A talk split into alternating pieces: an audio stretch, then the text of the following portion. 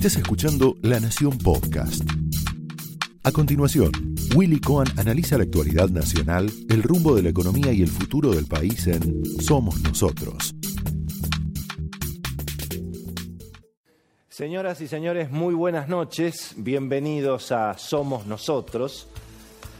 Bueno, sigue el suspenso, ¿eh? sigue el suspenso a propósito de la economía que viene con el próximo gobierno, con el presidente electo Alberto Fernández a punto de asumir, y ya no tanto eh, los nombres propios, el elenco, quién va a ir a cada lugar, si va a haber un ministerio de producción o de desarrollo productivo, un ministerio de finanzas y hacienda o una secretaría de finanzas, tampoco tanto los nombres, donde en general parecería que la figura de Matías Culfas, del economista Martín Guzmán, del economista tal vez Martín Vélez, van a estar allí entre los, los hombres centrales del futuro manejo de la economía, junto a Miguel Pese, presidente del Banco Central, pero el suspenso y el misterio ya tiene que ver con cosas más concretas, que es en definitiva, bueno, eh, cuáles van a ser las medidas, cuál va a ser el plan económico del presidente Alberto Fernández y cómo va a encarar una agenda económica, bueno, obviamente muy amplia, muy complicada.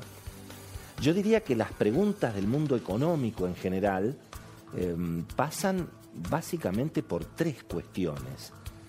Primero, definitivamente, bueno, ¿qué, ¿qué va a pasar con la deuda que empieza a vencer a partir ya del 10 de diciembre, la deuda en pesos, la deuda en dólares? Esa deuda, en alguna medida, eh, aparece como impagable. La deuda en pesos habría que emitir y emitir pesos, lo cual sería muy peligroso en este momento. Em, y la deuda en dólares, en principio, bueno, aparece una serie de vencimientos, no es tan dramático, pero a partir de mayo, junio del año que viene, hay vencimientos importantes y bueno, y no está muy claro cómo todo eso se va a resolver. Eh, por supuesto que el tema de la deuda no es el único interrogante. Desde mi punto de vista es un poco, bueno, para empezar a hablar, porque al mismo tiempo, bueno, tampoco está claro si en definitiva el gobierno de Alberto Fernández va a tener la decisión de evitar a toda costa un default y en todo caso ir pagando los vencimientos mientras que se negocia en los términos duros, que obviamente habrá que negociar con los acreedores, o si eh, eventualmente la decisión es no pagar nada de la deuda por dos o tres años, hacer un poco lo que le pasó a Néstor Kirchner, que tanto se lo recuerda, porque en definitiva parte del superávit fiscal que tuvo Kirchner entre el 2003 y el 2007, y bueno, fue por no pagar nada, ni intereses ni capital de la deuda. Obviamente las situaciones no son comparables, pero eh, cuidado porque en el 2011, antes de que Cristina radicalizara de alguna manera su política económica con el cepo y con todo lo que ocurrió, la batalla contra los fondos buitre, todo lo que pasó en ese segundo mandato de Cristina, durante la campaña electoral, en general los mercados, la cátedra económica decía, bueno, finalmente se va a arreglar la cuestión, no se va a ir a una batalla, no tendría sentido. Y sin embargo pasó lo que pasó. Hoy en general muchos técnicos y en el mundo de las finanzas se opina que, bueno, ni siquiera hay vencimientos tan dramáticos el año que viene. Por ejemplo, los vencimientos con el Fondo Monetario recién son en el 2021, 2022, con lo cual ni siquiera habría que negociar nada con el fondo en lo inmediato. Y que la deuda que hay en pesos y en dólares con el sector privado la mayoría es ley argentina, con lo cual tampoco sería tan complicada la negociación. Pero ahí hay un interrogante y la verdad que nadie sabe nada. Los precios de los bonos hoy y cotizan en un escenario bastante pesimista, bastante peor a las propuestas que han trascendido y que se le adjudican a Martín Guzmán, que ahora se lo menciona o como futuro ministro de Hacienda y Finanzas o eventualmente como un secretario de Finanzas concentrado justamente en negociar la cuestión de la deuda. El tema de la deuda obviamente no es el único. La otra pregunta que se formula el mundo económico es, bueno, ¿qué va a pasar con los impuestos?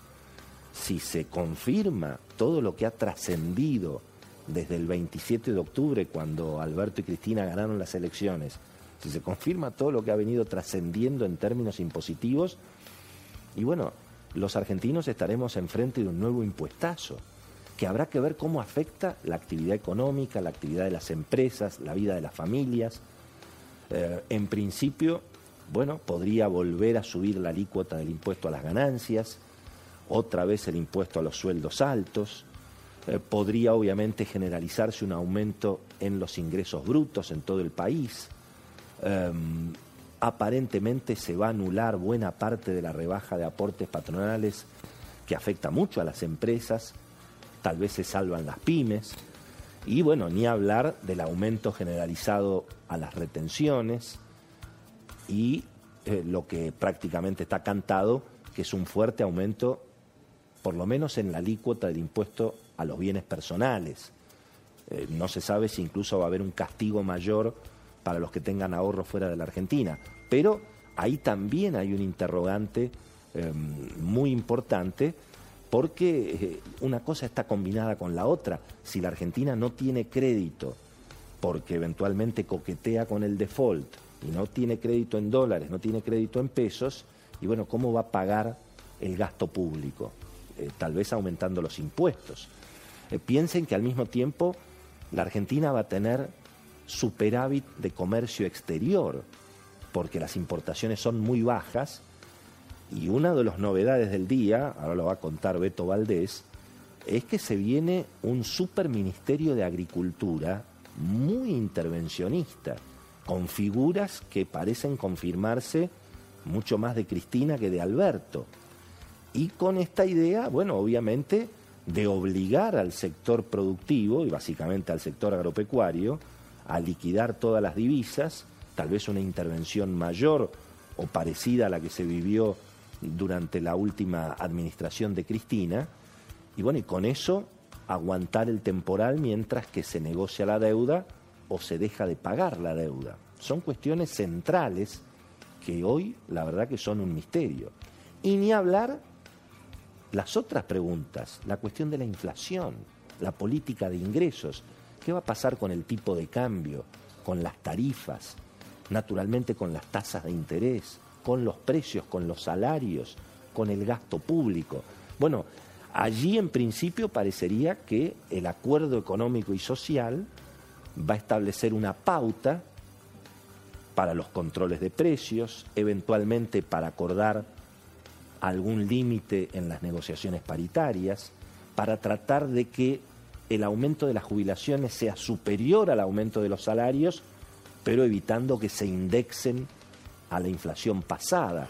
Ahí habrá que ver si se aprueban las facultades extraordinarias para el presidente y todo el paquetazo que va a venir casi casi como un regalo de reyes. Así que la verdad es que sigue el suspenso en materia económica, más allá de los nombres, ya ahora entrando en detalles, y nadie sabe nada.